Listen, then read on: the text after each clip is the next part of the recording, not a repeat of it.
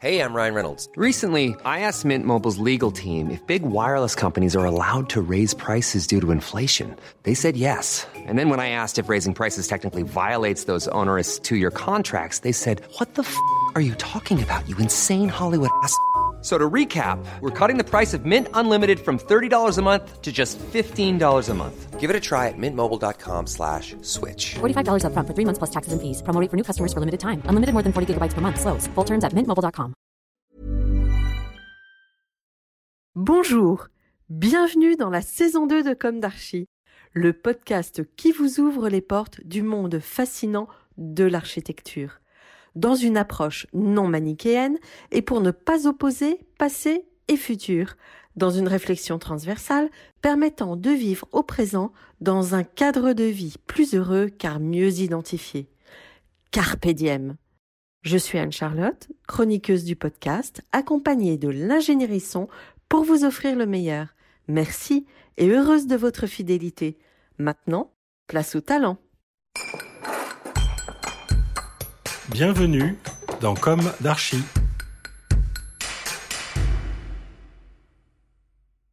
Chers auditeurs, ravis de vous retrouver aujourd'hui en compagnie de l'atelier Villemar Associé. Bonjour Jérôme Villemar. Bonjour Anne-Charlotte. Bienvenue dans Comme d'Archie. Merci de l'invitation. Je vous en prie. Vous êtes architecte urbaniste, fondateur et à la tête de l'atelier Villemar Associé, dit AVA, situé deux rue de la Roquette dans le fameux quartier Bastille, le quartier des architectes. Exactement. Vous enseignez et co-dirigez le master mutation à l'École nationale d'architecture de Strasbourg.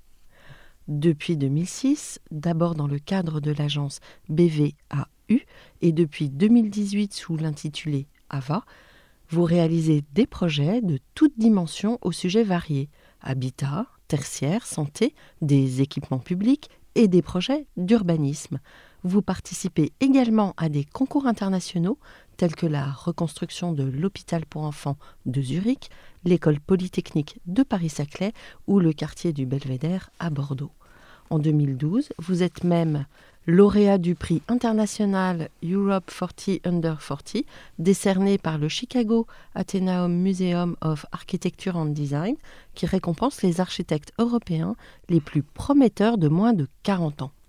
Récemment, vous vous êtes associé avec Marie Madinier, votre collaboratrice depuis 10 ans, et Tuc de Alprigean, un jeune collaborateur qui a intégré l'équipe en 2017. Votre agence intervient de la conception à l'exécution. Vous privilégiez le croisement de l'architecture, de la ville et des territoires. Vos clients sont des maîtrises d'ouvrages publics et ou privés, beaucoup de villes, des métropoles des SEM, des centres hospitaliers, des promoteurs comme ICAD, des bailleurs sociaux comme I3F et j'en passe. On va commencer par le début. Quel est votre parcours, votre jeunesse? Où s'est ancrée votre envie d'architecture? Où et comment se sont déroulées vos études Oui, ben merci pour ce résumé, Anne-Charlotte. Eh bien, euh, moi, mon, histoire d'architecte, elle commence justement, euh, tu citais l'intitulé de euh, l'attention à l'architecture, à la ville et au territoire. Eh bien, moi, je viens de cette école de l'architecture de la ville et des territoires, qui est l'école d'architecture de Marne-la-Vallée, qui a été créée par un groupe de professeurs dans les années 2000. Et, et je dirais, puisque tu parles d'envie d'architecture, moi, ça a commencé euh, ben, pendant ces études. Quoi. Avant ces études, je voulais pas vraiment être architecte. Je, voulais faire de l'histoire de l'art, en fait, et de l'art. Mais pourquoi tu t'es inscrit alors en eh, eh bien, parce que euh, je voulais faire de l'histoire de l'art et je voulais faire de la philosophie.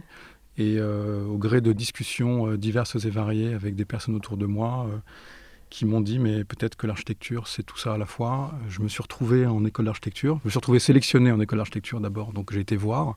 Et puis, euh, comme il n'y a pas de prépa en école d'architecture, on se retrouve vite euh, à, tester les choses en première année. Et c'est vrai que je me suis trouvé tout de suite euh, très stimulé et très passionné d'écouter ce qu'il y avait à écouter et de faire ce qu'il y avait à faire. En fait, je crois que je suis vraiment né euh, à ce métier-là quand, euh, quand j'ai croisé euh, un certain nombre d'enseignants, architectes, qui étaient des personnes dont, la parole était importante et intéressante. Je pense à Yves Lyon, je pense à Jacques Lucan, je pense mm. à Alexandre Chemetov, je pense à Sébastien Marot, je pense à plein de gens qui sont, qui sont les fondateurs de cette école, qui, pour certains, y enseignent encore et où j'ai compris que euh, finalement l'architecture, ça pouvait être quelque chose de significatif pour la société, pas simplement euh, un acte formel ou un acte euh, plastique, même si c'est forcément aussi un acte formel. C'est tout à fait un acte formel d'ailleurs. Pour tout te dire, quand j'ai compris ça et que j'ai vu que en fait on pouvait être utile à quelque chose et que c'était un levier important pour être un acteur de, de notre société, j'ai trouvé ça passionnant et donc la question ne s'est jamais posée de faire autre chose que ça, en fait, une fois que... Une fois que tu as été baigné. Oui, oui, ouais. Ouais, tout à fait. Mais avant, tu avais des rêves de... Tu rêvais à, d'autres choses Pas? Non? Non, je dirais, euh, moi, j'ai... Peut-être même encore aujourd'hui, euh, mes, mes, affinités, c'était plutôt des questions, c'était plutôt trouver le sens des choses, c'était plutôt, euh, j'étais plutôt quelqu'un de littéraire et, et j'avais plutôt beaucoup de questions. Et, et je crois que si j'avais pas trouvé ça, cette possibilité de, de répondre à des questions, de donner du sens à son travail, de s'inscrire dans une démarche euh, plus large. J'aurais sans doute pas continué architecture. Et, euh, et donc non, avant, avant de commencer ces études, il n'y a pas de, comme certains étudiants me disent parfois, de, de papa architecte ou de, ou, de, euh, ou de lignée ou quoi que ce soit. Ou, mais je m'y suis trouvé extrêmement à l'aise et, ravi de, de, faire ces études-là. Et je pense que c'est beaucoup grâce euh, aux gens que j'ai croisés qui m'ont donné des, des, choses qui étaient significatives quoi, et qui me servent encore aujourd'hui. Et tu dessinais enfant parce que juste avant de démarrer l'émission, tu m'as montré tes dessins. C'est vrai. Et euh, des dessins que je trouve euh, de grande qualité. Et du coup, tu dessinais avant Ouais, ouais, tout à fait, ouais, tu as raison. Tu avais cette appétence. J'oublie de le dire et, et je n'en parle jamais, mais c'est vrai que j'ai toujours dessiné par contre. Ouais. Euh, tout jeune, j'ai beaucoup dessiné. Oui, ça c'est vrai, j'ai toujours beaucoup dessiné. T'as pas fait un bac art plastique? Pas du tout, j'ai fait un bac euh, économique, ce ah qu'on appelait un bac B à l'époque. Mais je crois que j'ai eu quelque chose comme 17 en philosophie et 4 en économie. Pour tout vous dire. Donc ça donne un peu le profil de la personne. C'est vrai que dans ma formation, il y a un peu une double chose, c'est que euh, j'ai côtoyé des paroles d'architectes et d'enseignants qui s'intéressaient énormément à la ville, on était pris aussi dans cette époque euh, des années 90 euh, où les architectes euh, se réintéressaient beaucoup à la ville, la primauté de la ville, la question du territoire et, comment est-ce qu'on peut faire société, on peut faire architecture, on peut faire lieu commun et, comment la ville peut traduire tout ça et comment les architectes peuvent prendre possession de cette question-là. Et puis, ça, c'est plutôt du côté de Yves Lyon, d'Alexandre Chemetov et tant d'autres gens de cette école. Et puis de l'autre côté, d'autres gens qui étaient plus sur la question de la forme, la question de la discipline architecturale, euh, la question purement de la matière, de la géométrie. Euh. Alors on peut penser à Jacques Lucan et puis à, d'autres, Éric Lapierre par exemple plus récemment, qui a repris le master de Jacques Lucan. Enfin, je suis un peu entre ces deux euh, apprentissages finalement, qui sont évidemment totalement complémentaires et qui se mélangent, comme pour beaucoup d'entre nous, je pense, de cette génération-là et de cette école-là. C'est vrai. Je l'ai constaté, mais du coup, c'est assez fort chez toi. Et ce sont des. Peut-être cet enseignement, ces deux types d'enseignement étaient des éléments vraiment fondateurs?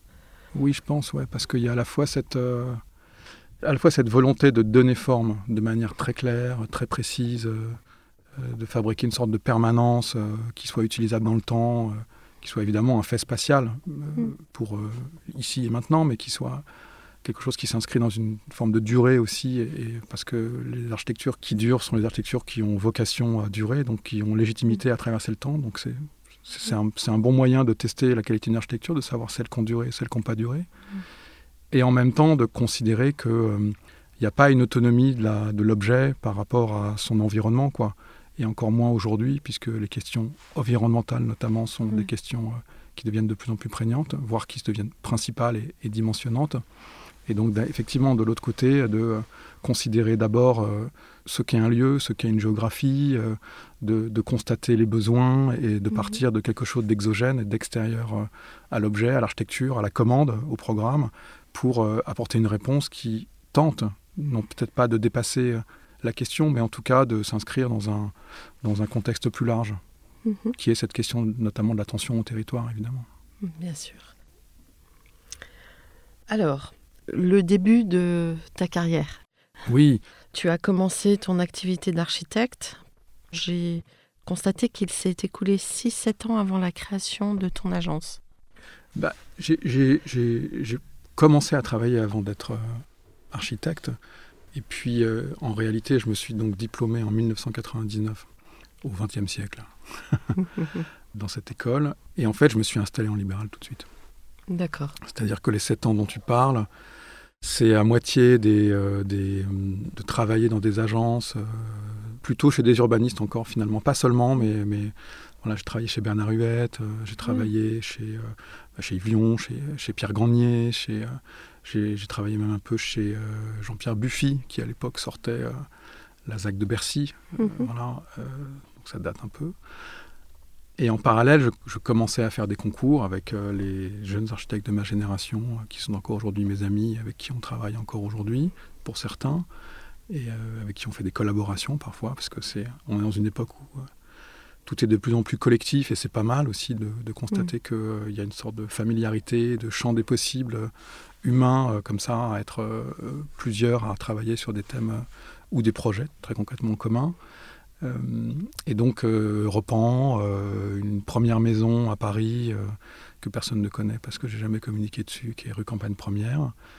Donc, des premières expériences. Voilà. Mhm. Et l'une de mes questions récurrentes dans Comme d'Archie est est-ce qu'aujourd'hui, tu as le sentiment d'avoir accompli ce que tu imaginais à la sortie de l'école? Bah, moi, en tout cas, en sortant de l'école, je, je pensais qu'il fallait changer le monde. Et euh, je pense qu'il faut encore le faire. Donc, euh, je- Ah, C'est c'est Voilà. bon signe. Ouais, c'est ça. Je ne pense pas qu'il y ait quoi que ce soit d'accompli dans cette catégorie-là. Euh, en tout cas, je pense qu'il y a beaucoup de choses qui restent à faire, évidemment. Donc non, j'ai j'ai pas l'impression d'avoir accompli ce que je veux accomplir, mais en même temps, c'est quelque chose d'extrêmement vaste et, et qu'on ne peut pas faire tout seul et, et qu'il faut surtout pas prétendre à faire simplement euh, grâce à l'architecture. Mais euh, non, je crois que euh, par rapport à l'époque de l'école, euh, je crois que je sais ce que je veux maintenant et ce que je veux pas, ce qui est Mhm. pas mal ce qui m'est utile chaque jour. Et, ça, je pense que c'est aussi dû au fait que euh, pendant ces sept années que tu évoquais euh, précédemment, en fait, j'ai commencé à être assistant aussi, à être jeune professeur, c'est-à-dire que les professeurs qui ont été les miens euh, ensuite sont devenus euh, des gens avec qui j'ai été euh, jeune professeur et qui m'ont appris aussi à être professeur, euh, pour certains. Et, et en fait, du coup, j'ai continué à apprendre aussi, j'ai continué à, à- à réfléchir. J'ai été confronté à des étudiants à partir de 2004, en fait. Mm. J'ai commencé grâce à un architecte qui s'appelle François Leclerc, chez qui j'ai pas mal travaillé aussi. Puis j'ai travaillé avec Yves Lyon, et puis euh, j'ai travaillé avec Adelphos Caranello, qui est un très très bon et grand architecte euh, que j'aime beaucoup. Et, euh, et j'ai pris aussi mon envol par rapport à cette question de l'enseignement depuis, mais, mais je dirais, euh, c'était une période où, euh, en tout cas par rapport à ta question, est-ce que les ambitions du jeune euh, architecte ou de l'ex-étudiant euh, ont été accomplies? Eh ben, Moi, j'ai plutôt l'impression de toujours affiner ce que doivent être les objectifs chaque jour et au gré d'une réflexion qui est active dans l'enseignement, dans le projet. Et, et je, et je crois qu'aujourd'hui, ce qui est important, c'est de savoir ce qu'on veut, en fait. Mm. Euh, C'est de savoir ce qu'on veut défendre, ce qu'on est peut-être capable de défendre, de pas essayer de mener tous les combats, d'essayer de se positionner euh, justement euh, voilà, dans un monde qui est complexe, euh, avec des enjeux qui sont nombreux, des acteurs du projet, du, cadre bâti qui sont nombreux. Je crois que par rapport à cette époque-là, je, sais de mieux en mieux ce que je veux faire. Quoi.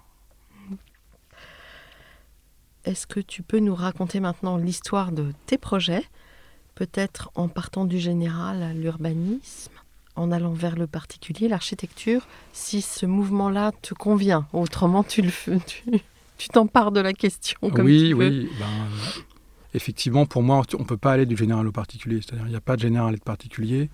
Si tu veux, je pense que l'architecte, la discipline architecturale, elle est capable de faire projet, d'avoir une, une position, une vision euh, à l'échelle du territoire, comme à l'échelle de, de l'objet architectural, comme à l'échelle de la pièce.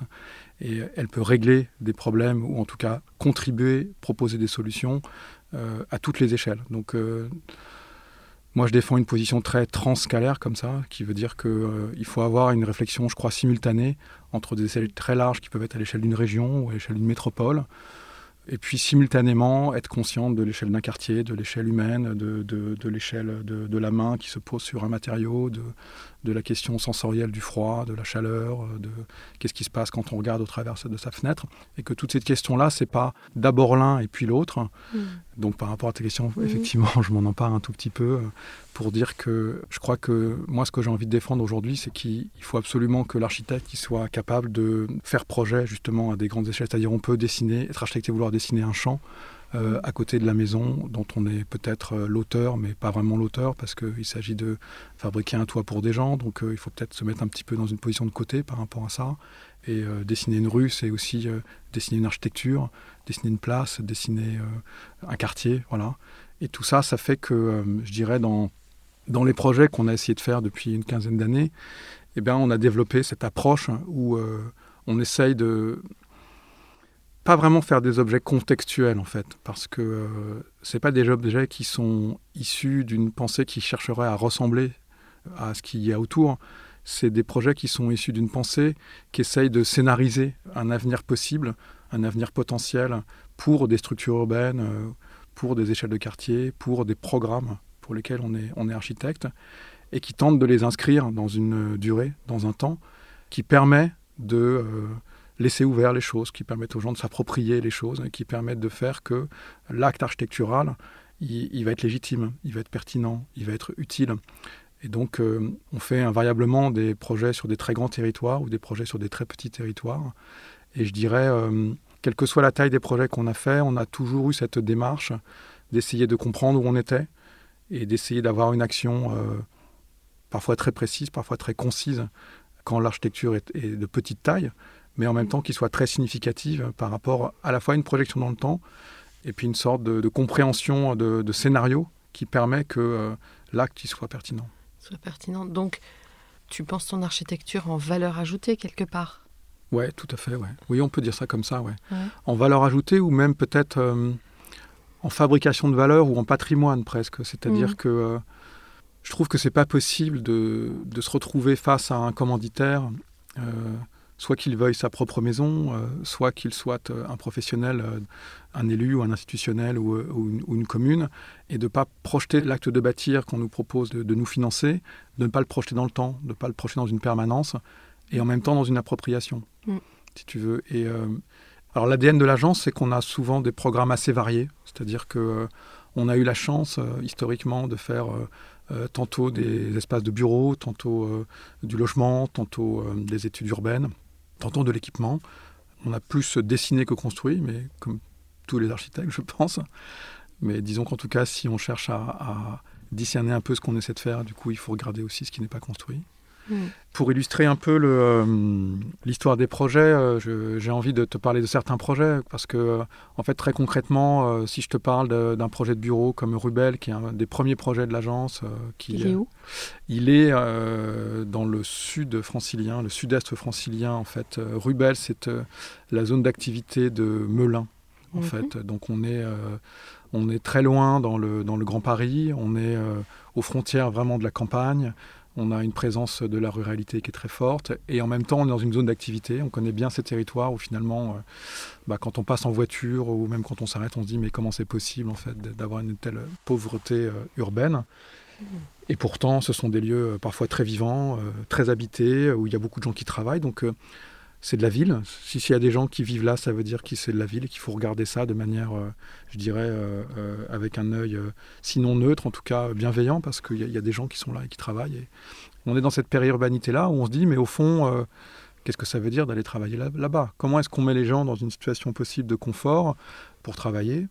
Mais sachant que travailler, ça n'est qu'une des fonctions de nos journées, et que l'architecture, on a appris à considérer, selon nous en tout cas, que ça doit quand même largement dépasser le programme. C'est-à-dire que si une architecture n'est qu'une réponse à un programme, c'est compliqué de dégager des qualités singulières à, cette architecture, en fait. Et euh, nous, on considère que toute architecture, c'est un peu un habitat, finalement, qu'on est toujours le même être humain quand on travaille, ou quand on habite, ou quand on se divertit, ou quand on consomme, ou quand on fait plein d'autres choses qu'on ne nomme pas, qui sont bien plus riches que ces préceptes un peu modernes, justement, que je viens d'énoncer, un peu 20e Mm. siècle. Et donc, on conçoit toujours nos architectures, peut-être pas comme des maisons, mais comme des habitats. Et donc, le sujet, là, dans cette périurbanité, c'était de dire, ben, au fond, euh, comment ce territoire il va évoluer, en fait? Euh, Est-ce qu'il va se densifier? Euh, Est-ce que, euh, est-ce que demain, ça deviendra de vrais quartiers? Est-ce que ça va rester dans cette... dans ce caractère très diffus, où finalement on ne sait pas où est-ce qu'on va aller boire un café, c'est le règne de la voiture, il y a toutes ces enseignes qu'on connaît, l'hôtel Formule 1, le, le McDonald's, on connaît ces territoires, je veux dire, quoi. c'est un sujet majeur, Mm. et ça l'était déjà en 2006 et encore bien avant. Et donc, quand on fait ce projet de bureau, on se pose toutes ces questions-là et on, on, est là pour faire 3000 mètres carrés. On n'est pas là pour réinventer la périurbanité, si tu veux. Et notre réponse, elle se traduit très clairement, euh, successivement à ces questions-là, par un bâtiment avec un atrium, c'est-à-dire un lieu qui vient aller chercher une intimité, une sorte de repli sur soi, de capacité à être lui-même, à créer un paysage intérieur, et, en même temps qui va aussi avoir des espaces qui vont se projeter sur l'extérieur. Et tout ça dans une très grande continuité et, euh, sans être euh, dans une volonté de, de s'isoler de l'environnement, mais plutôt en créant... Euh, des grands espaces en façade qui sont comme des grands cadrages sur justement cet environnement urbain qui fait que finalement, euh, tu sais bien, quoi, quand on met un cadre à quelque chose, tout d'un coup, ça, ça prend de la valeur. C'est-à-dire que quelque chose qu'on regarde avec un cadre et qu'on accepte de visualiser en, le sertissant comme ça, que ça donne une sorte de valeur euh, au lieu. Voilà. Qu'on soit depuis l'intérieur ou qu'on soit depuis l'extérieur. Et, et, donc il y a cette sorte de vis-à-vis assez simple, parce que c'est un bâtiment assez simple géométriquement, où il n'y a pas de fenêtre dans ce bâtiment. Il y a des lieux qui ont une partie de leur, euh, forme qui n'ont pas de façade et qui sont entièrement vitrés en façade. Une des faces de certains lieux euh, dans ce volume sont entièrement vitrées et du coup il y a cette sorte de vis-à-vis d'altérité qui se crée. Et c'est comme ça qu'on a élaboré les, les, qualités de ce projet-là. En même temps, c'est totalement des questions euh, disciplinaires, c'est-à-dire qui sont liées à la, qualité d'une architecture, des qualités spatiales, des qualités de lumière, des qualités de matière qui sont là. Et, et en même temps, les raisons pour lesquelles on a fait ça, elles sont totalement déduites de euh, la façon dont on a projeté, peut-être pas de manière totalement rationnelle d'ailleurs, hein, de manière assez mhm. subjective, euh, la façon dont il fallait habiter dans ce lieu en fait. Voilà, cette notion de façon d'habiter, c'est très important pour nous. C'est-à-dire que, en fait, ce qu'on crée dans notre architecture, c'est des façons d'habiter. Et on pense que c'est ça qui doit créer une sorte de singularité. Qu'en fait, moi, je ne crois pas qu'on puisse habiter des choses qui soient affectivement, en tout cas, totalement neutres. Je pense que l'architecture a la vocation à raconter une histoire, pas une histoire toujours euh, textuelle ou, orale ou qui soit dite, mais une histoire euh, qu'on ressent, quoi. Et c'est une sorte de fond de scène à la vie, quoi, l'architecture, quand même. C'est, mmh, particulier, c'est quand même incroyable. On, est tout, on, vit tous dedans, quand même. Donc, euh, tu sais, parfois, il y a des gens qui disent Oh, j'adore les colombages, c'est tellement beau. Et pas forcément des gens qui sont architectes. Je veux dire, quand on mmh. discute avec des gens, souvent, il y a cette attention portée aux détails d'architecture, à l'ornementation, c'est évident. Mm. Moi, je pense que l'architecture, a besoin d'avoir une forme de singularité qui doit être à la juste échelle, de la bonne manière, avec euh, le bon solfège, avec les bons arguments. Parfois, c'est la lumière, parfois, c'est autre chose.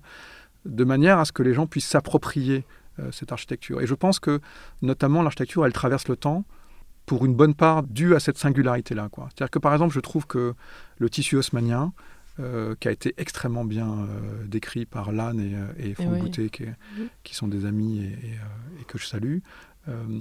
tout ce qui raconte sur la permanence du tissu haussmannien et même sa, sa, très belle actualité par rapport à des questions aussi environnementales est évidemment tout à fait vrai. Mais je pense qu'il y a aussi le fait que cette architecture, elle a une portée identitaire, elle appartient à tout le monde, si tu veux, à un moment donné. Et donc, je pense que les gens qui cherchent à habiter dans un bâtiment haussmannien, ou les gens qui vont euh, apprécier une architecture de briques, ou les gens qui vont se sentir euh, euh, chez eux dans un immeuble de grande hauteur à New York au 25e étage, je pense que tout ça, ce sont des singularités, et je pense qu'on s'approprie des singularités. Je ne pense pas qu'on s'approprie des choses qui soient des choses neutres. quoi. Et donc je pense qu'il faut accepter que l'architecture, elle, ait sa part de singularité, et que ça, c'est lié à ces éléments essentiels. C'est-à-dire qu'il faut le couler dans le béton la singularité pour pas que l'architecture puisse s'en séparer, quoi, pour pas qu'on puisse l'enlever quoi, dans l'architecture. Donc quand on fait un bâtiment qui a un atrium, vous pouvez pas retirer l'atrium en fait de l'architecture, ou alors c'est faut tout casser quoi. Donc ça mm. fabrique sa permanence aussi et sa qualité. Alors d'ailleurs j'ai remarqué dans ton travail, en observant un petit peu que l'atrium était un leitmotiv, que la trame revenait euh, beaucoup, c'est vrai. parfois le prisme. Il y avait de subtiles variations en général sur un thème, et aussi une récurrence de blanc et de bois. L'atrium, on, y revient. Comment tu l'argumentes? Comment tu le Parce que par rapport à l'espace, il se passe plein de choses dans un atrium. Oui, tout à fait. La déambulation, euh, euh, les façades qu'on va pas traiter comme une façade urbaine sur rue, donc pas les mêmes isolations. J'imagine que c'est un peu ce que tu mets en avant. Oui, oui, évidemment, il y a tout ça, tu as raison. Il y a effectivement une figure, une typologie qui, euh, qui a une certaine récurrence dans notre production, je dois bien l'avouer. bah, Comme je disais tout à l'heure, on essaye de, de, de, faire des actes essentiels. Euh, sans, sans, être trop arrogant, mais en tout cas de ne pas faire plus que ce qui est nécessaire et de faire absolument très bien ce qui nous semble nécessaire. Et donc ça a très souvent à euh, la typologie du bâtiment. Et euh, c'est vrai que, par exemple, aujourd'hui, on fait en ce moment un concours en Suisse, qui est une formidable opportunité, et on est très stimulé au bureau de faire ce concours. Et, et, comme par hasard et par hasard, on se retrouve avec une, cour comme un cloître, là, qui est extérieur pour le coup, qui est une sorte de jardin intérieur qui correspond aussi au programme parce que euh, c'est un, un lieu plutôt de santé qui accueille des, personnes qui ont des problèmes euh, de psychose et, donc euh, il y, a une notion de, centrement, de focalisation, donc de plan centré. Et pour d'autres raisons, on se retrouve effectivement avec cette typologie, en tout cas centrée. là, ça n'est pas un atrium. Et oui, il y a la question de la déambulation. Il y a aussi la question que, en fait, ça fabrique une sorte de paysage intérieur qui n'est pas un paysage qui est déduit euh, de ce qui se passe autour, justement. Parce que je pense qu'il y a aussi une grande part d'autonomie possible euh, de l'objet architectural, c'est-à-dire que quand on est chez soi, euh, on ferme la porte, on ne se réfère pas dans son habitabilité totalement non plus à l'extérieur, on n'habite pas. Mmh. On habite son appartement, on habite son quartier aussi, c'est tout à fait vrai. Mais assez souvent, on trouve intéressant que notre architecture, elle ait une forme d'autonomie qui soit liée à, un lieu. Qui une intériorité voilà, donc une intériorité.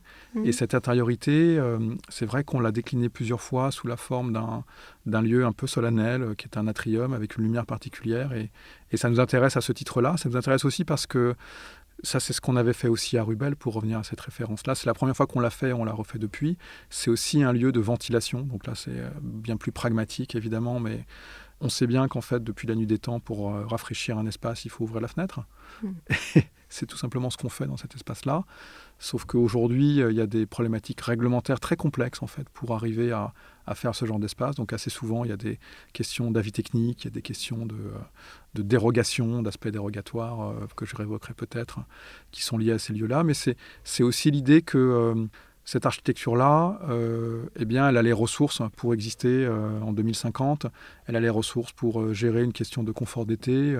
Elle a les ressources pour rester elle-même. C'est-à-dire que l'atrium, c'est à la fois un lieu, c'est à la fois un lieu thermique, donc c'est à la fois un lieu technique aussi, euh, c'est un lieu commun aussi, c'est-à-dire c'est un espace de sociabilité, c'est la place intérieure de cette architecture euh, dans le cas de Rubel et puis euh, dans le cas d'un autre projet qu'on a réalisé à, Champs-sur-Marne, qui est la résidence étudiante qu'on a faite avec I3F, qui elle aussi contient un atrium. Et donc pour plein de raisons, c'est vrai que c'est une figure qu'on retrouve, mais je dirais il y a souvent cette, cette réflexion à l'échelle architecturale en tout cas, sur la relation entre la peau et les os, et la relation entre le milieu intérieur et, euh, la façon dont un bâtiment il peut se suffire à lui-même pour euh, être aussi euh, écologiquement vertueux, c'est-à-dire bioclimatique. c'est des, des, questions qu'on traite beaucoup aussi. J'ai été, entre guillemets, moi, élevée à coups de patio qui était couvert avec des jardins tropicaux. Le leitmotiv, c'était donc euh, Paul de Ponte, le corps de métal et le cœur végétal. Donc ça m'interpelle beaucoup ce que tu racontes. Est-ce que tu n'as justement pas euh, pu ou voulu aller plus loin dans, l'appropriation de cet espace ou de sa végétalisation bah Oui, c'est une très bonne question et, je vois bien la généalogie du coup, effectivement. Euh, bah, par exemple, si je parle de la résidence étudiante, euh, donc de 200 chambres qu'on a réalisées mm. à Champs-sur-Marne avec I3F, euh, euh, devant l'école d'architecture qui m'a élevé, on va dire, nous, on a considéré que notre action, il fallait qu'elle ait une limite pour que justement les espaces restent suffisamment singuliers mais suffisamment neutres pour qu'ils soient appropriables. C'est-à-dire que ce sont des espaces qui sont déjà extrêmement qualifiés par leur géométrie, par leur mm. dimension, mm par leur lumière, par leur matérialité. Et on postule, peut-être que c'est une erreur, mais euh, on postule qu'il y a une capacité humaine euh, si on la rend possible. Peut-être qu'il faut savoir après coup si on l'a rendu possible ou pas, à ce que les, lieux soient appropriés. Mais enfin, l'histoire des villes et, des hommes montre que les, êtres humains passent leur temps à s'approprier, à déformer, à transformer, à, à faire muter, et c'est très bien. Et nous, on pense que c'est ça qu'il faut rendre possible.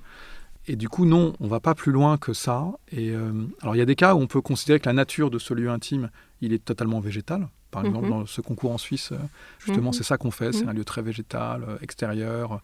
On peut y aller, mais en fait, il y a cette intériorité, effectivement. Donc là, c'est sa nature, c'est sa singularité d'être végétal. Mais c'est plus un atrium, c'est un cœur de Ah. cloître, quoi. Ouais. Donc c'est un patio, comme tu dis, effectivement. Mais ça reste quand même un plan centré, ça reste une typologie à avoir avec euh, la même question. Et non, dans le cas des deux atriums de bureaux et donc de logement, euh, on a considéré qu'il fallait au contraire qu'ils puissent faire ce qu'ils veulent. Et donc Mhm. on n'a pas inventé une sculpture ou, euh, ou des choses comme ça. Ou, euh, et et on, est, on est justement très demandeur que, que, que ce soit approprié. On a travaillé un peu avec I3F euh, et les gens qui, qui gèrent la résidence au quotidien. alors après, il y, a eu, il y a eu des problématiques de crise sanitaire, mais en tout cas, on a mis en place avec eux la possibilité qu'il y ait un petit festival de cinéma d'architecture, qu'il y ait de l'événementiel. Et, et donc, je pense que tout ça prendra sans doute du temps, mais on préfère ça plutôt que de nous euh, Imposer quelque imposer chose. plus quelque chose. Mhm. On a l'impression que l'architecture, elle, est- elle est déjà assez présente. Elle a déjà cette, euh, cette part de singularité qui euh, peut-être et s'impose parfois pour certains. Euh, euh, on se dit qu'en tout cas, c'est déjà bien suffisant et que l'autre part, il faut qu'elle soit faite des gens dans l'architecture. quoi. D'accord. Alors, c'est peut-être l'ADN de l'urbaniste, là, qui parle. Parce que finalement, cet atrium, il est urbain, quelque part. Il, il- il propose une intériorité, Oui. mais il s'inscrit quand même dans l'urbanité. Ouais. Enfin, moi, je le ressens comme ça quand tu le racontes. Tu veux dire que euh, sa raison d'être, elle est aussi liée au, au- au territoire C'est ça Oui. que tu veux dire? Mm. ouais, ouais, tout à fait. Bah, D'ailleurs, dans, dans les deux cas, euh, à Rubel et, et à Champs-sur-Marne, on est dans un environnement périurbain, plutôt en ville nouvelle, euh, dans le secteur de Marne-la-Vallée de, de Champs-sur-Marne, plutôt euh, dans une périurbanité, je dirais, moins, euh, moins- qui n'est pas une ville nouvelle, en tout cas euh, dans la zone d'activité de Melun. Mais dans les deux cas, la question se pose toujours de, effectivement, comment est-ce qu'on habite ce lieu? Et donc, il nous semblait qu'être seul face à un horizon magnifique, parce qu'on a les forêts du bois de Grasse autour de soi, et en fait, c'est un environnement, une géographie très très belle. En fait, Marne-la-Vallée, c'est une vallée, donc, avec la Marne, qui est magnifique. Mais en fait, on se disait qu'être seul face à ce territoire-là, quand on est étudiant et qu'on a quand même 18 mètres carrés 25 à occuper, il manque quelque chose, quoi. Et on trouvait qu'à la fois, il fallait se positionner à l'angle de la parcelle, presque comme un coin de rue euh, dans une ville euh, plus sédimentée, où on va pouvoir trouver un café euh, au coin de la rue. euh, voilà. Ce qui est en train de se faire d'ailleurs, parce qu'il y a d'autres bâtiments qui arrivent en face. Et ce coin de rue est en train de devenir un vrai lieu, je crois, de- de- d'urbanité. Enfin, je, je le souhaite en tout cas. Je le souhaite aux étudiants et aux professeurs en tout cas. Et donc, le, je dirais, le, rééquilibrage de, de cette, euh, de ce formidable horizon, mais un peu esselé, on, va dire, c'est de euh, arriver à focaliser, à d'identifier euh, un sentiment de communauté, de communauté étudiante. On est quand même 200 chambres, donc c'est quand même 200 étudiants au minimum, pour ceux qui ne sont pas en couple. Et, et donc, ça nous paraissait intéressant d'arriver, oui, presque de trouver une urbanité intérieure, en fait, à, à cette, euh, à cette architecture, puisque c'est presque une place. On s'y Mm. croise, on se voit, et, et ils peuvent être 200 autour du patio, ce qui n'existe pas si c'est comme dirait euh, Colas, les bâtiments un peu schizophrènes où euh, en fait chaque plateau est autonome de l'autre et seul l'ascenseur les relie et personne ne sait ce que fait l'autre au-dessus et en dessous. Là, il y a un peu une volonté en couple de travailler euh, une urbanité, ouais, tu as raison, tout à fait, ouais. Intéressant. Alors, les autres projets? Oui, alors il y a aussi un projet qui m'a beaucoup intéressé, euh, qui est un, projet de d'études urbaines en fait dans le quartier de l'Elzo, dans la métropole strasbourgeoise. Euh, donc j'enseigne depuis euh, six ans à l'école nationale d'architecture de Strasbourg et il faut bien avouer que la métropole strasbourgeoise est, est assez passionnante. Et donc on a commencé à travailler sur ce territoire à peu près à cette période-là. Et, ce projet, pour moi, il est, il est important parce que c'est un projet où justement on a réussi à légitimer cette démarche de regarder à la fois le très grand et le très petit. Et en fait, la commande était la suivante. Il fallait, euh, il fallait inventer un devenir pour ce quartier de grand ensemble euh, qu'est l'Elzo, qui localement est assez connu de manière négative parce qu'il y a la prison là-bas euh, de la métropole. Il y en a peut-être plusieurs, mais en tout cas, il y en a une qui est très connue, la prison de l'Elzo. Donc c'est beaucoup le, le quartier de la prison pour les Strasbourgeois. C'est un quartier, évidemment, euh, qui a tous les stigmates des grands ensembles qu'on connaît depuis euh, de nombreuses années, où les politiques urbaines euh, suturent, réparent, essayent, mais où les, les difficultés restent là. Mhm. Voilà, il faut bien le dire. C'est très réel et très vrai. Et, et c'est un peu un des quartiers les plus marquants de ce point de vue-là euh, à Strasbourg, après le, le quartier du Neuhof, mais qui a, qui a été très transformé euh, pendant de nombreuses années. Et, et donc, on arrive dans ce quartier-là avec une commande. euh, de trouver la façon de en fait faire l'étude en rue, à l'agence de renouvellement urbain, et, pour faire voter les financements, voilà. Et, et, ce quartier est, physiquement et dans les esprits une impasse. Le quartier en tout cas est en impasse physiquement, c'est-à-dire qu'il bute sur sa géographie qui est notamment le, un cours d'eau qui s'appelle l'île, parce que c'est une sorte de presqu'île d'Elzo. Et puis, euh, c'est une impasse, en tout cas pour nous, quand on y arrive intellectuellement, parce que parce qu'on se demande ce qu'on va bien pouvoir faire à cet endroit-là. C'est un sujet quand même complexe. Mm. Et on commence à se dire qu'il faut sans doute regarder la métropole dans son ensemble pour comprendre ce que pourrait devenir l'Elzo, euh, partie de la métropole. Mm-hmm. Et donc, on fait pas mal de cartographie qui nous révèle en fait que euh, cette métropole, elle est en fait un peu une somme d'archipels. C'est-à-dire c'est pas un, magma continu urbanisé, euh, imperméabilisé avec des rues partout. C'est plutôt euh, une somme d'archipels avec des quartiers. Il y a le centre historique et puis euh, et puis il y a différents quartiers. Et entre ces quartiers, c'est de la géographie, c'est de la forêt, c'est de l'eau. Il y a beaucoup d'eau à Strasbourg et et, et on voit qu'en fait ce qui fait lien dans la métropole, comme d'autres avaient vu sans doute avant nous, enfin c'est évidemment des réflexions qui sont partagées, partageables, eh bien ce qui fait lien c'est la géographie. Euh, et, ça, ça nous intéresse beaucoup parce qu'on se rend compte que euh, ce quartier de l'Ezo, si vous tombez sur la carte un jour qui se trouve sur le site internet, notamment de l'agence, eh bien l'Elzo, en fait, euh, fait moins partie d'une zone urbanisée qu'il faudrait densifier ou, remembrer que d'un corridor écologique très large, en fait. Et, et donc, s'il fallait regarder la structure globale de la métropole, en fait, on se rend compte que ce quartier est plutôt sorte d'insularité euh, au milieu d'une géographie, plutôt qu'une partie euh, constituée euh, urbaine. Et ça, ça nous donne la lecture d'une autre possibilité que de simplement faire un quartier un peu différemment, ou en tout cas simplement transformer le quartier, ça nous donne l'idée que peut-être c'est possible d'inventer un quartier très en relation avec son paysage, avec sa géographie, trouver une forme d'habiter, un mode d'habiter, encore une fois, à cette échelle-là du quartier euh, un peu différent, euh, peut-être avec de l'habitat individuel, peut-être que les gens qui étaient dans des, dans des tours et dans des bars, peut-être qu'ils peuvent retrouver le sol comme ça, et peut-être qu'ils peuvent accéder à la propriété, et peut-être qu'en fait il faut se servir de cette géographie pour euh, habiter dedans, plutôt que d'en faire une zone plus imperméable que, ce qu'elle est. En fait, il faut plutôt la faire respirer. La faire respirer et faire respirer tout un corridor écologique nord-sud qui est à l'échelle de la métropole mm. et qui doit devenir passant parce qu'en fait, euh, là, je vais encore un peu plus loin, mais c'est vrai qu'aujourd'hui, euh, le, paradigme du développement urbain, c'est la relation entre l'habité et la géographie.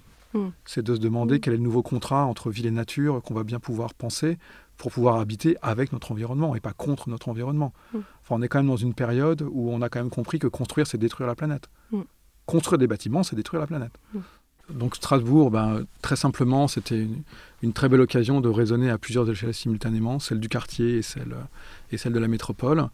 Et, euh, c'était une, expérience très stimulante pour ça, parce qu'on a pu euh, rendre opérationnel euh, comme dans d'autres projets, mais à une échelle, je dirais, plus large, euh, voilà, cette, cette, pensée transcalaire sur le territoire. Mais vraiment en se disant que euh, le, regard de l'architecte, il peut avoir cette échelle euh, large, et on peut même décider de dessiner des choses très largement et faire projet à l'échelle de la, de la métropole et de la région, pour peu qu'on ne soit pas en train de faire un beau tableau, quoi, qu'on soit en train d'essayer de rendre des services plutôt. Quoi. Parce que si, si il s'agit de mm. faire une belle forme, que ce soit à petite ou à grande échelle, on est forcément un peu tout seul à euh, s'auto-célébrer. quoi. Et donc, en conclusion, ça a permis en tout cas de rajouter un zéro au financement en rue, et, euh, qui était déjà de plusieurs millions, je crois.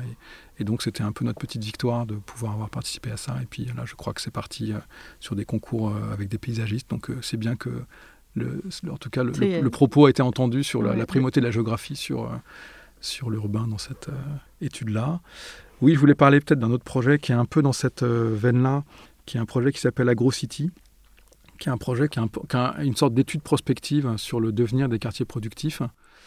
En fait, c'est un, c'est un opérateur foncier très, très important euh, franco-anglais qui s'appelle Proudreed, qui est, qui est venu nous voir euh, parce qu'ils organisaient un concours euh, d'idées, on va dire avec des sites potentiels, mais seulement potentiels encore à ce stade. donc c'est une étude qui a un, lieu d'atterrissage en fait dans l'Ouest francilien, mais, mais qui n'est pas opérationnel aujourd'hui. Et on nous a proposé de, réfléchir, ce qui est déjà euh, formidable de la part de cet opérateur-là, à la façon de faire autrement ces zones d'activité, en, commençant par ne plus les appeler des zones, mais plutôt des quartiers. Et euh, donc avec une, vraie demande de leur part de, mixité, euh, de fabriquer des lieux de travail pour les gens à qui ils louent tous ces locaux, qui soient plus confortables, qui soient plus de la ville, pour reprendre leurs mots. Et, c'était c'était une aventure formidable, quoi, parce que on a abordé un peu plus cette question euh, frontalement, quoi, des quartiers productifs, des zones d'activité, qu'on avait abordé plusieurs fois, mais peut-être par le petit bout de la lorgnette. C'est-à-dire quand je parlais du projet de Rubel, par exemple, on, était un programme parmi euh, dans ce territoire, alors que là, on nous proposait de dire euh, peut-être comment faire pour transformer ce territoire. Et, c'était très intéressant. C'est un projet, on n'était pas tout seul, on a fait ça avec bah, Franck Boutet, encore une fois, avec un formidable paysagiste qui s'appelle Jean-Christophe Nani, qui dirige TN, et puis avec une association qui s'appelle Ferme d'Avenir et qui s'occupe de, euh, de faire venir de nouveaux agriculteurs euh, qui font une agriculture euh, vertueuse biologiquement, plutôt dans une échelle de, de- de distribution qui soit celle de, de- plutôt de la région. D'accord. Voilà Circuit court. circuit court, voilà.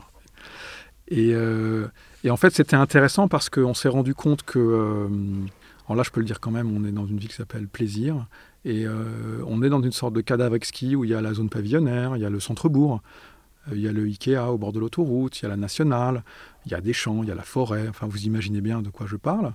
Et euh, on s'intéresse en tout cas à une toute autre échelle, c'est-à-dire que on commence à se rendre compte que ces, ces différentes natures de quartier, c'est pas si grave en fait qu'elles aient des natures différentes quoi. Et, euh, et en fait cette histoire de ville zonée qui est, qui est- qui est très dommageable, cette histoire un peu du XXe siècle, quoi. Le- les architectes modernes du XXe siècle, ils pensent qu'il faut zoner la ville et puis on embraye avec ça beaucoup euh, dans les politiques, dans l'aménagement du territoire. Enfin vous connaissez tout ça et, et on le vit au quotidien.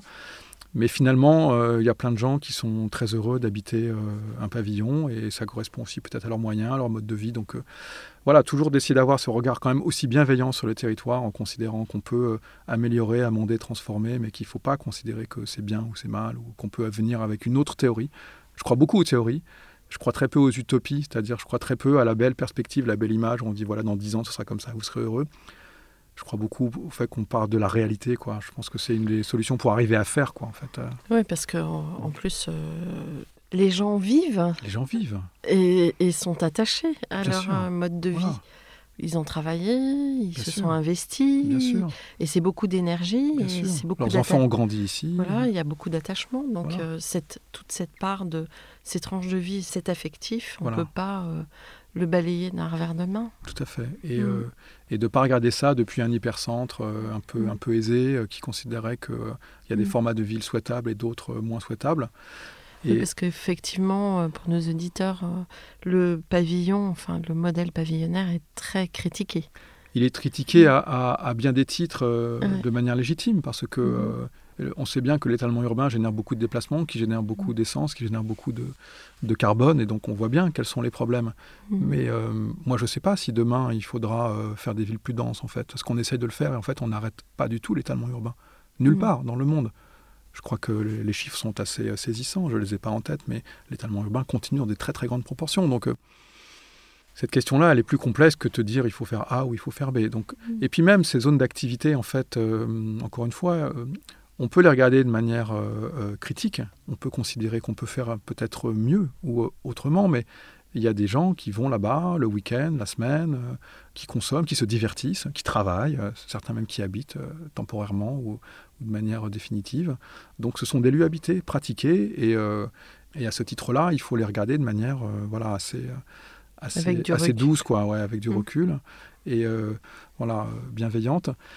Et donc, ce qu'on a commencé à se dire, c'est que euh, assez vite, on s'est rendu compte que, en fait, euh, cette zone d'activité euh, qu'on regardait, elle était entre la forêt, la nationale, le pavillonnaire, le centre-bourg. C'est une pièce du puzzle, comme ça, à la rencontre de tout ça.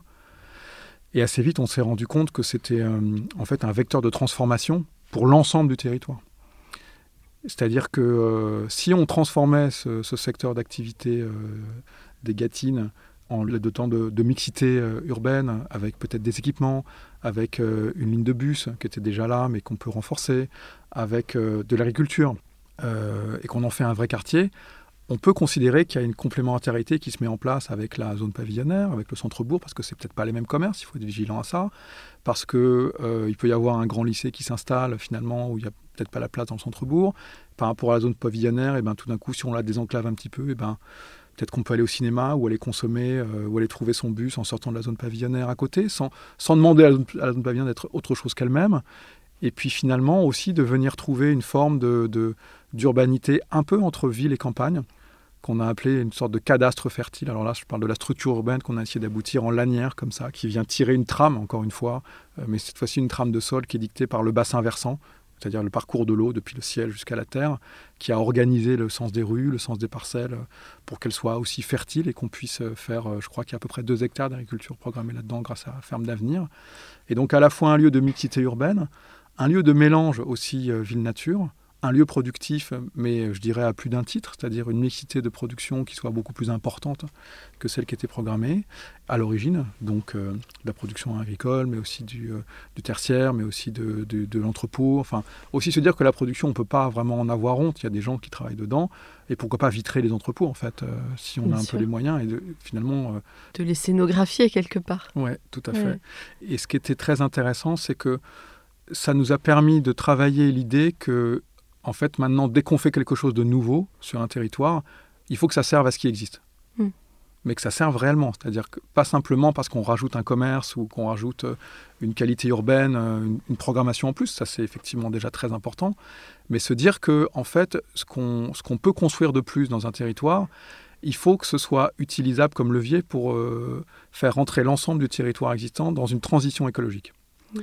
Et ça, c'est quelque chose qu'on a beaucoup travaillé avec Franck Boutet, euh, et aussi Jean-Christophe Nani et, euh, nos amis de Ferme d'Avenir, dans le sens où, euh, en fait, ce quartier était censé produire de l'énergie pour les quartiers existants également, était censé être un support potentiel de production alimentaire pour aussi les habitants qui sont déjà là. Et c'est aussi par rapport à la question que je posais tout à l'heure, qui est une question que je pose souvent à mes étudiants, comment est-ce qu'on fait pour continuer à construire quand construire, c'est détruire la planète? Mm. En Mais tout oui. cas, quand on fait du béton. Ou... Oui. Et puis, Hugar au fait aussi que en fait, 90% du problème carbone aujourd'hui euh, lié au monde du bâtiment et, et- à l'aménagement du territoire est lié au parc existant. Mm. 99%. Donc, euh, on a beau faire des bâtiments magnifiquement écologiques, dans ce cas-là, on gère que 1% du problème.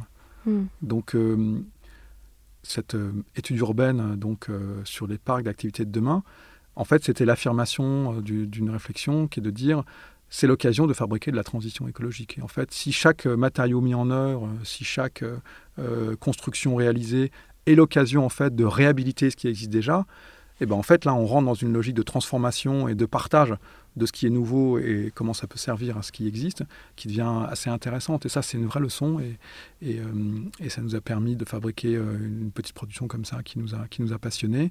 Finalement, c'est une sorte de travail homéopathique, non? Ouais, ou d'acupuncture, ou, Ou euh, ouais, ouais, ouais, De effectivement. ouais. médecine douce. Ouais, de médecine douce. Alors euh, après, c'est assez affirmé architecturalement et ça transforme vraiment les choses. euh, C'est parce qu'il y a cette question quand même de, de, de s'autoriser à, à faire des choses nouvelles et, et, euh, et qu'elles aient cette singularité et cet apport euh, et puis d'inventer, en tout cas d'essayer de travailler des nouveaux formats d'urbanité.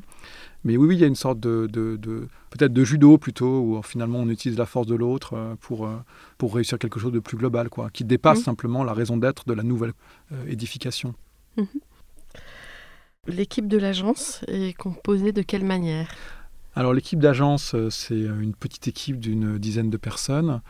Euh, C'est-à-dire que même si on a pu travailler sur des sujets euh, grands, étendus parfois, ou, ou importants en mètres carrés, en fait, on a toujours été une petite équipe. Ça c'est assez chouette parce que ça reste assez familial.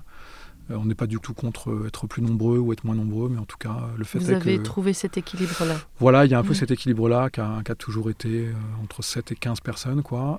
Et aujourd'hui, c'est un peu un trio où il y a donc Marie Madinier, qui est effectivement est ma collaboratrice euh, précieuse depuis plus de 10 ans, et qui est quelqu'un de très inspiré, très pragmatique, euh, très doux, qui sait très bien euh, emmener les projets vers euh, leurs nécessités opérationnelles et travailler avec les maîtres d'ouvrage, ce qui est extrêmement précieux. Et Tugdual Prigent, qui est un jeune collaborateur, qui est euh, lui aussi euh, très précieux, qui est, euh, qui est très opiniâtre sur les questions de chantier. C'est lui qui a suivi le, chantier de Champs-sur-Marne et, sans lui, ça ne serait pas du tout comme ça aujourd'hui, je pense. C'est quelqu'un qui a, qui a une volonté de travailler sur les matériaux très forte. C'est quelqu'un qui a fait l'école de Grenoble et qui a travailler sur la question des matériaux. C'est quelqu'un qui est aussi responsable de l'infrastructure un peu de l'agence, euh, tout ce qui est numérique et BIM management. Et puis il y a, à part ça des salariés, euh, parfois quelques stagiaires, et même un jeune apprenti en ce moment, qui sont plutôt des gens jeunes en général, qui apportent beaucoup d'énergie et qui stimulent beaucoup le, le travail au quotidien. Mhm. Peut-être un mot pour conclure sur les projets?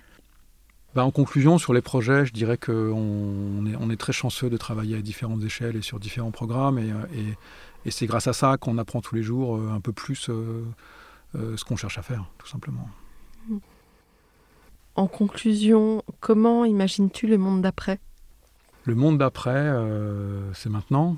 Voilà. C'est peut-être ça, non? Ouais. C'est-à-dire que ne faut pas espérer qu'il va se passer autre chose que ce qui se passe aujourd'hui. Il faut faire avec. Je crois qu'aujourd'hui, on ne peut plus euh, penser euh, les choses de manière totalement planifiée et il faut travailler avec une très grande incertitude en fait. Mais euh, parce que cette époque veut ça et euh, donc moi je dirais il n'y a pas de monde d'après, il y a, il y a maintenant et il y a faire avec ce qu'il y a et essayer de le transformer et, euh, et d'aller dans le bon sens. Et, euh, et c'est pour ça que nous, on essaie de faire des architectures qui sont euh, très capables de se déployer euh, sous différents usages, en tout cas dans le temps, pas sous différentes formes, mais sous différents usages, et, euh, de faire en sorte que... euh, voilà, je crois que c'est Aldo Vanek qui disait ce qui est important, c'est pas les choses, c'est ce qui se passe entre les choses.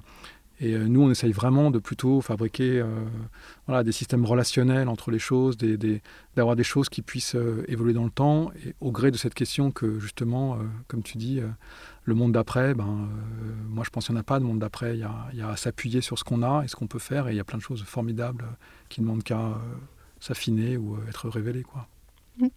Quel conseil donnes-tu à tes étudiants? Écoute, j'ai eu à faire l'exercice justement euh, la semaine dernière devant euh, un parterre d'étudiants euh, à Belleville, Mhm. où, où on me demandait un peu d'intervenir là-dessus. Je pense que vu le niveau de complexité auquel on est confronté, voilà, et auquel il faut s'attaquer du coup, Mhm. moi ce que je leur disais en tout cas dans cette conférence, mais je pense que c'est c'est ce qu'il faudrait pouvoir dire, et c'est ce que je dis à mes étudiants, c'est que je pense qu'il faut à la fois se trouver un peu soi-même, c'est-à-dire arriver à développer une sorte de parole euh, qui soit sienne, qui soit euh, peut-être issue de plein d'autres paroles évidemment, mais qui soit un peu sienne, ne serait-ce que pour pouvoir se positionner face à, à- à des interlocuteurs qui sont très nombreux en fait dans le monde de la fabrication euh, de la ville et de l'architecture, et qui ont leur expertise et leurs compétences et leur légitimité. Et je pense que pour arriver euh, à atteindre un autre objectif qui est de jouer collectif, moi le conseil que je donnerais aujourd'hui aux étudiants, c'est de jouer très très collectif. Mais je pense que pour jouer collectif, il faut savoir euh, ce qu'on a nous à apporter. Et donc c'est à la fois de trouver une sorte de singularité qui se construit avec le temps, un temps assez lent d'ailleurs par rapport au temps des projets, ça c'est toujours un peu saisissant. Je pense qu'il faut faire cet effort encore plus qu'hier de trouver une singularité, une, une parole à soi et une sorte d'utilité qui est la sienne pour pouvoir euh, justement être serein dans un monde qui doit être très collectif et, euh, et qui va le devenir de plus en plus. Un autre mot pour la fin? Merci. Merci beaucoup. Je trouve que c'est très riche et merci surtout à toi. Merci à toi. À bientôt. À Au bientôt. revoir.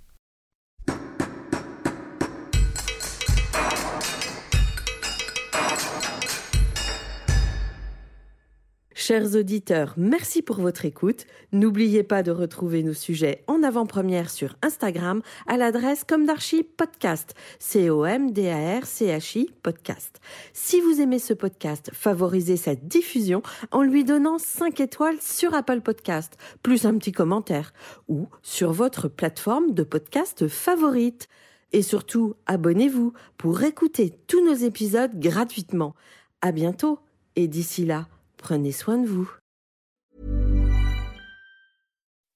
When you make decisions for your company, you look for the no-brainers. If you have a lot of mailing to do, stamps.com is the ultimate no-brainer. Use the stamps.com mobile app to mail everything you need to keep your business running with up to 89% off USPS and UPS. Make the same no-brainer decision as over 1 million other businesses with stamps.com. Use code PROGRAM for a special offer. That's stamps.com, code PROGRAM.